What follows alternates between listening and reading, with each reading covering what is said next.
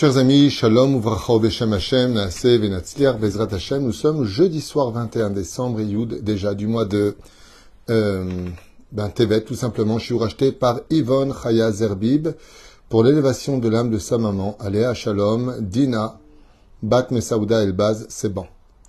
Il ressemble que le mérite de cette étude, Yalet Nishmata, Mamash, Maala Kezor Arakia, elle demande aussi que ce soit pour la réussite de ses enfants, réussite dans la parnassa, la santé, et tout ce dont ils auront besoin, Bezrat Hashem, pour Yuval Chaim et un beau bébé pour sa fille Dinael Hana ou Anna Bat Yvonne, ainsi que pour son mari Alain David Ben Goumara, une bonne santé et que Kadosh Baruch Hu bénisse le Rav avec une bonne santé. C'est gentil. Pas d'avoir pensé à moi, qu'effectivement, ait besoin d'une bonne santé aussi, puisque je suis un petit peu fatigué en ce moment. Avalakol Beseder Toda Lael. Alors pour ceux qui euh, veulent l'entendre, il y aura trois cours ce soir au minimum, si c'est pas plus, que je me dois de faire Bezrat Hashem. Je remercie en tout cas euh, Ivan Chayazerbi d'avoir acheté ce chiour.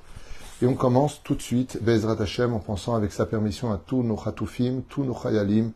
Bezrat Hashem, Shakal Jochou, Ishmor Alehem, Verzerotam Brim Ushlemim Levetam, Alkol Mete Israël. Premier chiour, nous allons parler d'un sujet tellement d'actualité, tellement important, en tout cas à mes yeux. Euh, Bezrat Hashem, comme je l'ai noté ici, à propos de Havat Rinam. On va parler de, puisque nous sommes déjà le Yud du mois de Tevet, on souhaitera en même temps un Yom Ledet Samer Hashim Shon, Twitou, donc mon fils qui fait ses 23 ans aujourd'hui. Veipol al Tzavrei Binyamin Achiv Vayefk. Quand les frères, euh, en fin de compte, se dévoilent les uns aux autres, Binyamin dévoile son frère Yosef, Yosef dévoile son frère Binyamin dans la parasha de Vaïgash, comme vous le savez, et là-bas dans le chapitre 45, euh, verset 14, il est marqué là-bas que Binyamin s'est mis à pleurer sur le coup de euh, Yosef et que Yosef s'est mis à pleurer sur le coup de Binyamin. En général, on ne pleure pas dans le cou d'une personne, on pleure sur l'épaule d'une personne, on pleure en face d'une personne où on pleure en s'enlaçant, mais pleurer sur le cou veut dire que vraiment ils ont versé des larmes sur le cou l'un des autres, ce qui n'est pas vraiment très hygiénique ceci étant, voire même désagréable. Alors qu'est-ce que la Torah aurait-elle à nous annoncer? D'abord en nous précisant le lieu où ils ont pleuré. Qu'est-ce qu'on en a à faire de savoir qu'il a pleuré sur l'épaule, sur le cou, sur ses mains, sur son visage? Qu'est-ce que la Torah viendrait nous donner comme simanime d'éternité, d'enseignement pour les générations? À savoir que Yosef, il aurait pleuré sur le coup de Binyamin, et Binyamin aurait pleuré sur le coup de Yosef. Ma, ma à propos du coup. Comme vous le savez tous, on en a parlé dans plusieurs shiurim, que chaque membre que nous avons dans le corps humain, soit 248 membres, correspondent au misvot positif de la Torah, ainsi que les 365 tendons, Ramah, Evrim, Shassa, euh, Gidim, eux correspondent, 365 tendons, au misvot négatif de la Torah. Mitzvot tu feras, les mitzvot tu ne feras pas. Et donc, euh, quand on a un membre, il correspond automatiquement à une mitzvah. Et d'où le livre des Réfois qui avait été écrit par le roi Salomon, l'homme le plus sage de tous les hommes, et qui a été ensuite caché et enterré par le roi Chizkiyahu selon la tradition juive.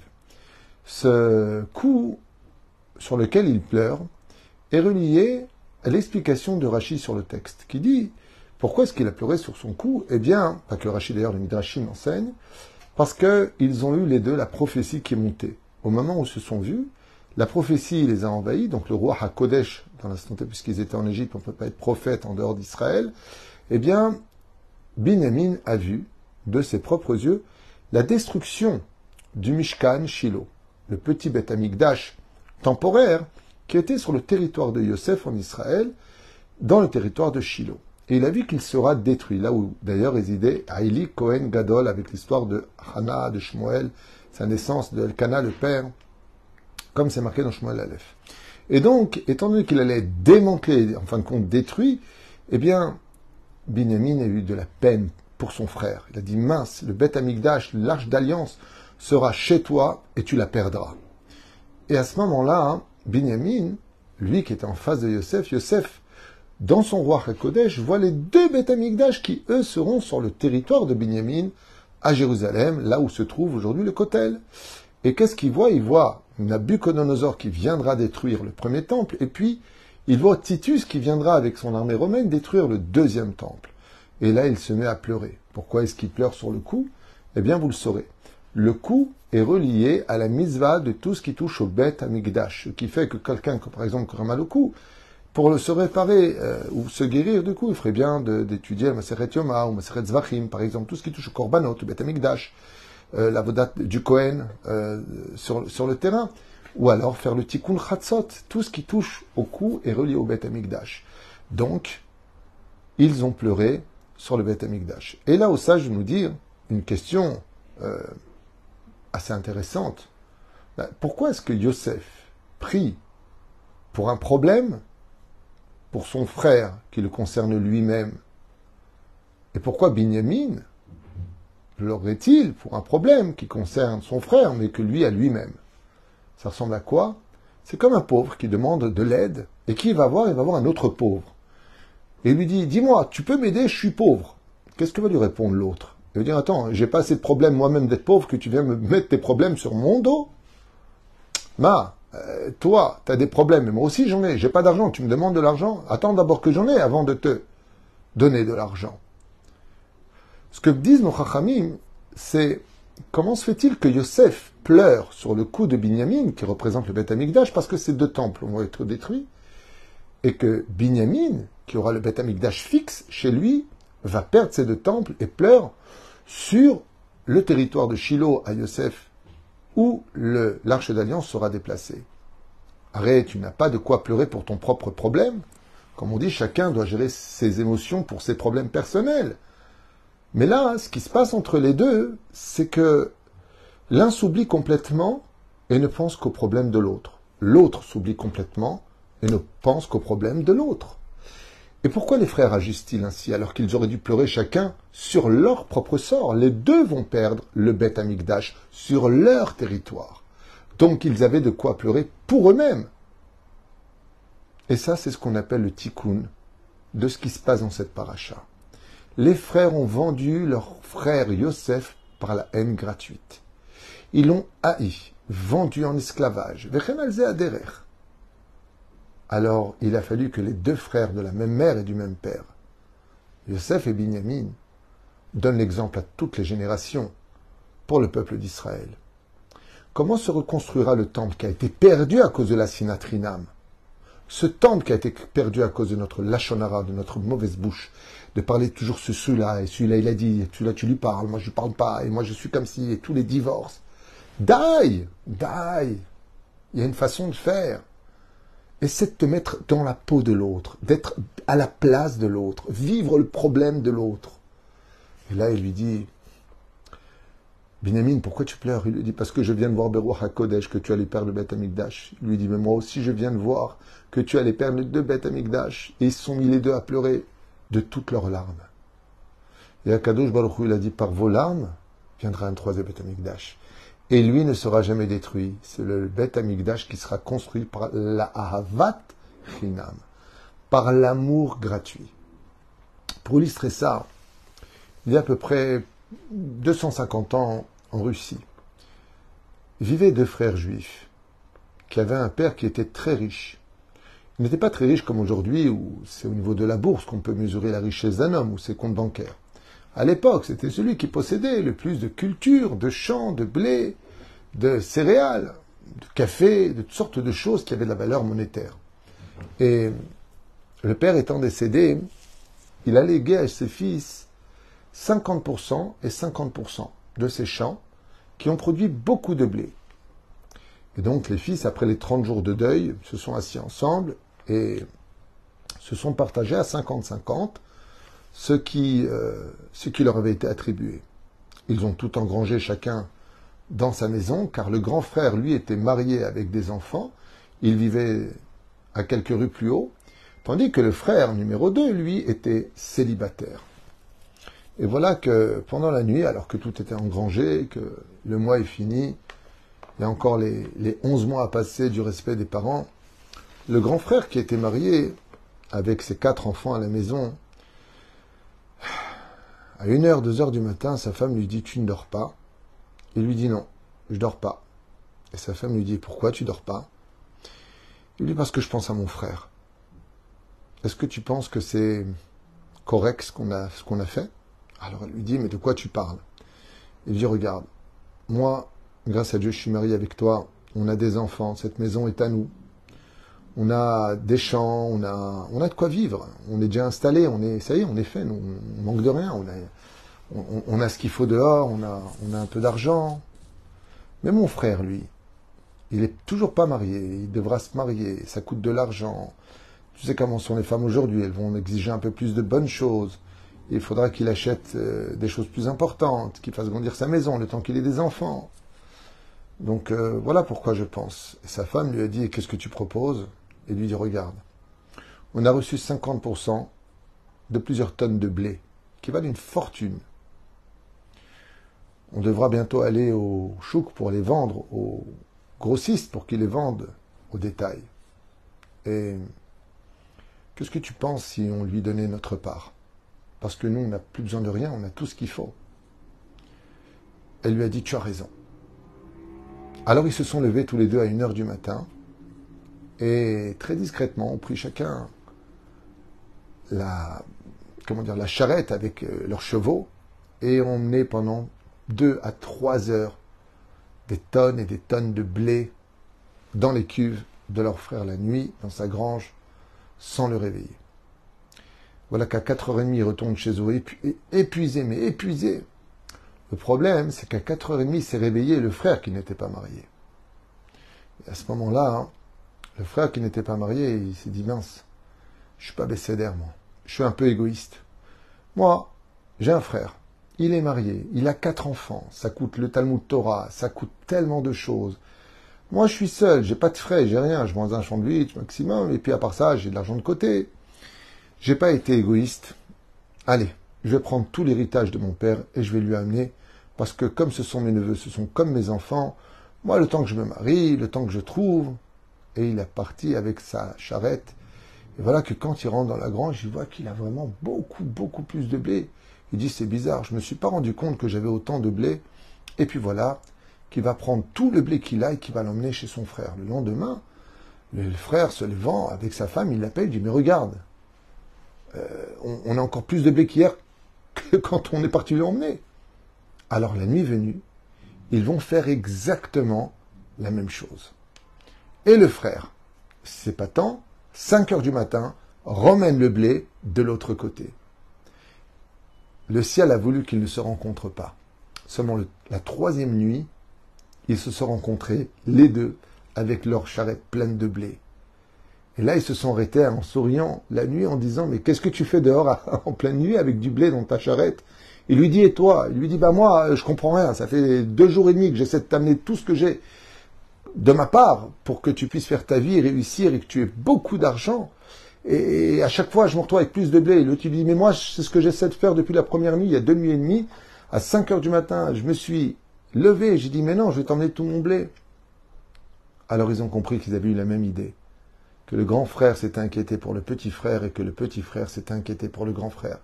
Que chacun ne manque de rien à ce moment-là, quand ils sont partis, les deux dormir en rigolant de cette situation, un tant soit peu inattendue, leur père est venu les voir les deux dans les rêves. Et il leur a dit que dans le ciel, leur façon d'avoir agi, leur amour du prochain, l'inquiétude que l'autre ne manque de rien, a tellement fait rire les anges d'en haut que le Créateur du monde a promis qu'il ne manquerait jamais toute leur vie pour eux et à quatre générations, jamais d'argent. Parce que vous vous êtes inquiétés l'un pour l'autre, parce que vous avez pensé à l'autre, vous ne manquerez pas. Ça veut dire que s'ils étaient restés avec leur blé, ils auraient beaucoup moins. Que maintenant, il y a une promesse de Dieu lui-même qui a mis son veto. Vous ne manquerez de rien. Je voudrais vous faire participer à une chose qui m'est arrivée hier soir, puisque j'ai eu le mérite de faire un cours à Natania chez le Rav Simon.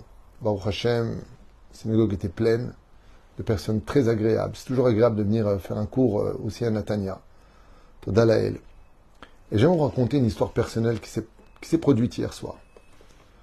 Je raconte cette histoire en tant qu'exemple et non pas pour parler de moi, Chas Shalom. Pour ceux qui me connaissent, vous le savez. Mais hier soir, donc, euh, j'étais chez ma maman, que Dieu lui donne une très bonne santé, à cette princesse, Baruch Hashem. Et puis j'ai proposé à ma femme si elle voulait descendre pour manger au restaurant avant le cours.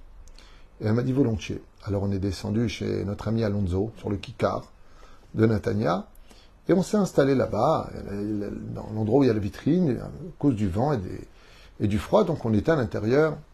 Et puis voilà qu'on a commandé chacun notre repas, et puis on a discuté un tout petit peu. Et on discute, et puis voilà, bonne ambiance, sympathique, on regarde notre montre, on n'est pas en retard, à fait, on avait rendez-vous à 8h30 précise pour prier Arvit dans la synagogue du Raven Simon, et puis euh, ensuite le cours euh, qui nous a fait rentrer à minuit et demi à la maison. Et euh, on était là. Vous voyez, comme quoi je ne mens pas. Alors, je leur ai raconté d'ailleurs hier soir, Torquedé à Seouda, je dis tiens, puisque je suis ici, ça faisait longtemps que je n'avais pas vu mon frère Pascal, j'avais mon frère Joël la dernière fois, donc Pascal, ça faisait longtemps que j'avais raté, je lui ai dit, tiens, j'ai dit à ma femme, appelle mon frère. Et donc mon frère Pascal, qui était pas loin justement, lui dit, bah j'arrive. Et, et donc il arrive, comment vas-tu? Hein, On s'assoit, et puis voilà qu'il commande une pizza avec un jus de limonade.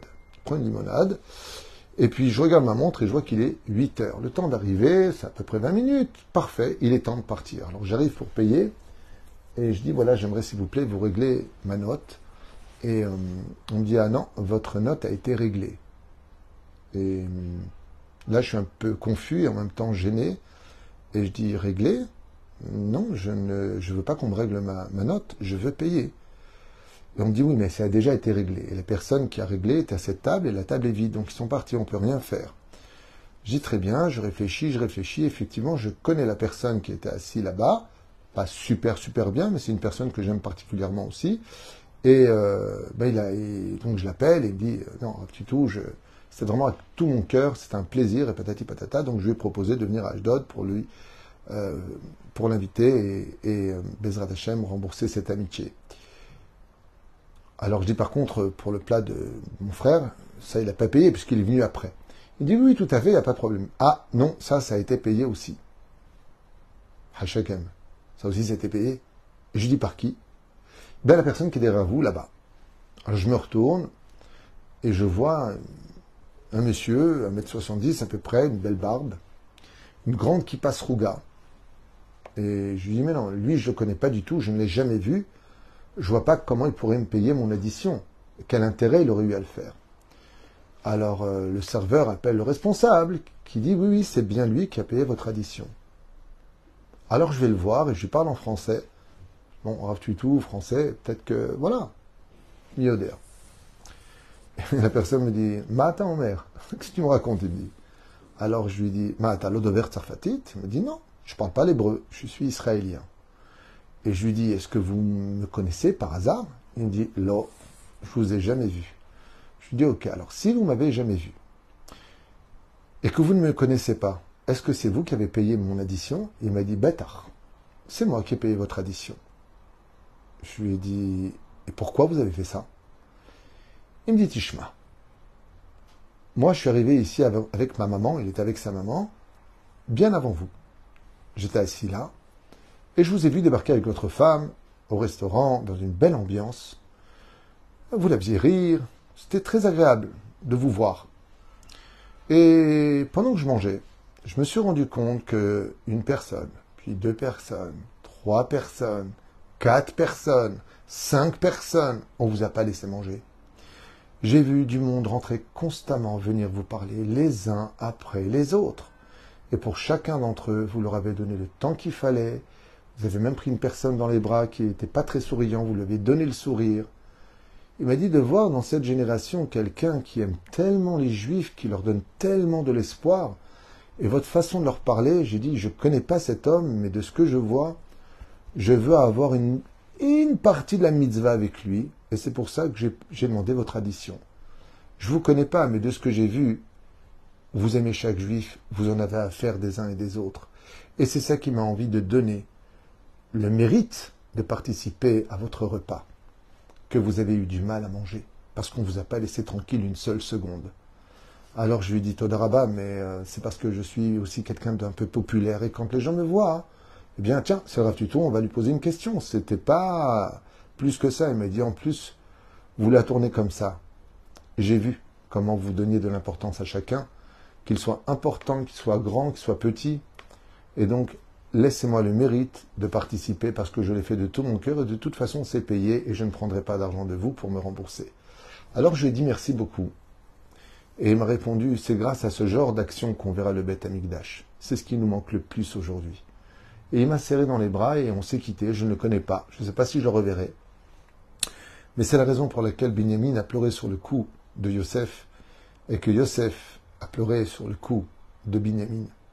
Vous savez, quand quelqu'un va prendre un, ça me rappelle d'ailleurs une histoire qui vient me monter à l'esprit en souvenir de mon beau-frère, que Dieu repose son âme, euh, Jojo, on l'appelait, Jo, euh, Amar. Euh, on est rue de Poitou, et juste à côté de la boutique de mon beau-frère qui vendait du cuir, des vêtements de cuir, il y avait un tabac.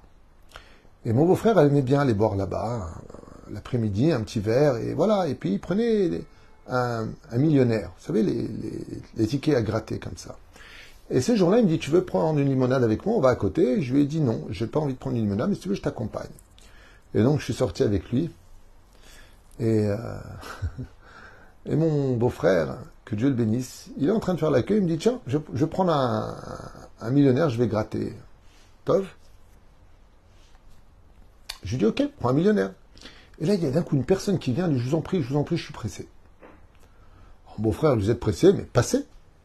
Et il lui dit, je voudrais un millionnaire. Et donc, vous savez, dans les paquets, les uns après les autres. Donc, il prend celui que mon beau-frère aurait dû prendre. Il le coupe et il lui donne. Il le coupe lui donne devant moi.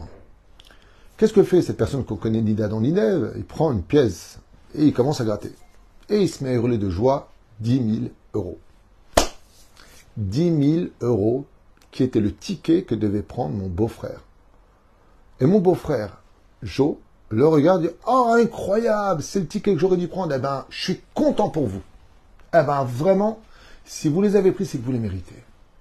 Moi, j'ai une paire de boules. Je me dis fou. Tu l'as laissé passer, c'était le ticket que tu devais prendre, tu aurais pu prendre 10 000 euros, et tellement heureux. il me dit, mais c'est pas grave, c'est pas ça qui nous fera vivre. je lui dis, il y a beaucoup à apprendre de toi, mon cher beau-frère. Mais il n'avait pas les boules. Il était vraiment souriant et content pour lui. Allez, hein, bon usage. C'est l'amour gratuit. C'est l'amour de l'autre. T'es heureux, c'est une raison pour moi de l'être. Il y a des gens qui vont te dire, ah,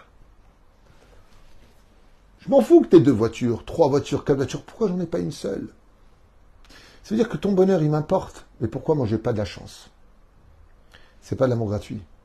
L'amour gratuit, c'est d'avoir une raison d'être heureux parce que l'autre ne subira pas ce que toi tu vis. Quand une sœur, elle apprend que son autre sœur ou que sa cousine se marie, encore récemment, on m'a dit, Rav Tutou, j'ai un problème, est-ce que vous pouvez m'aider? Je dis quoi? Ma sœur est mariée, elle essaie d'avoir des enfants depuis quatre ans. Elle est elle est défaite.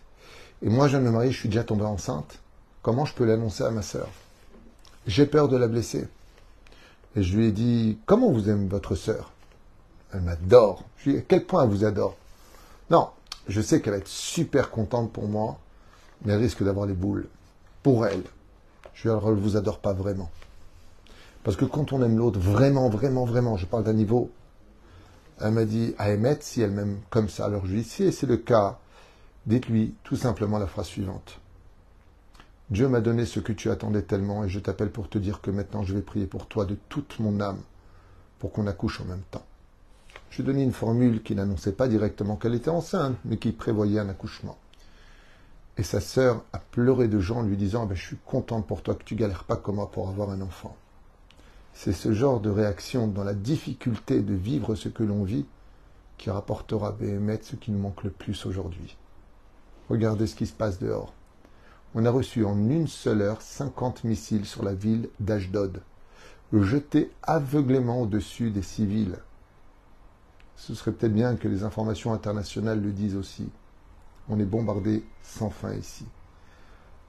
Combien on s'est inquiété les uns pour les autres? Où est-ce que c'est tombé? Est-ce qu'il y a des blessés? Bah, Si toi, tu n'es pas blessé, qu'est-ce que tu en as à faire si quelqu'un est blessé? En plus, tu ne le connais même pas, donc il n'y a pas de compassion. Non. S'il est blessé, on est blessé.